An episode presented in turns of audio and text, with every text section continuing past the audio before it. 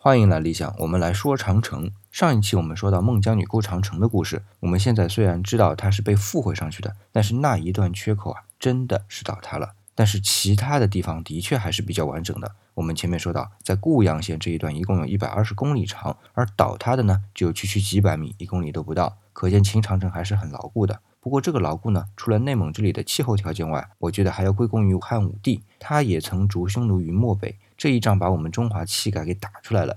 要知道，我们今天可是用汉这个朝代的名字来命名我们的民族的。那么漠北之战的大将军是汉武帝的小舅子卫青，卫皇后子夫的胞弟，他就曾经将匈奴驱逐到漠北以后啊，加固了这里的长城，才有了今天我们看到的这一段相对比较完整的、绵延一百多公里的长城。我不禁要想啊。我们已经能够在军事实力强盛的时候把匈奴驱逐到这么远的地方，那为什么还要在这里加固长城呢？而不是修得更北一点，把匈奴拦得更远一点呢？这个问题啊，我们下期来聊。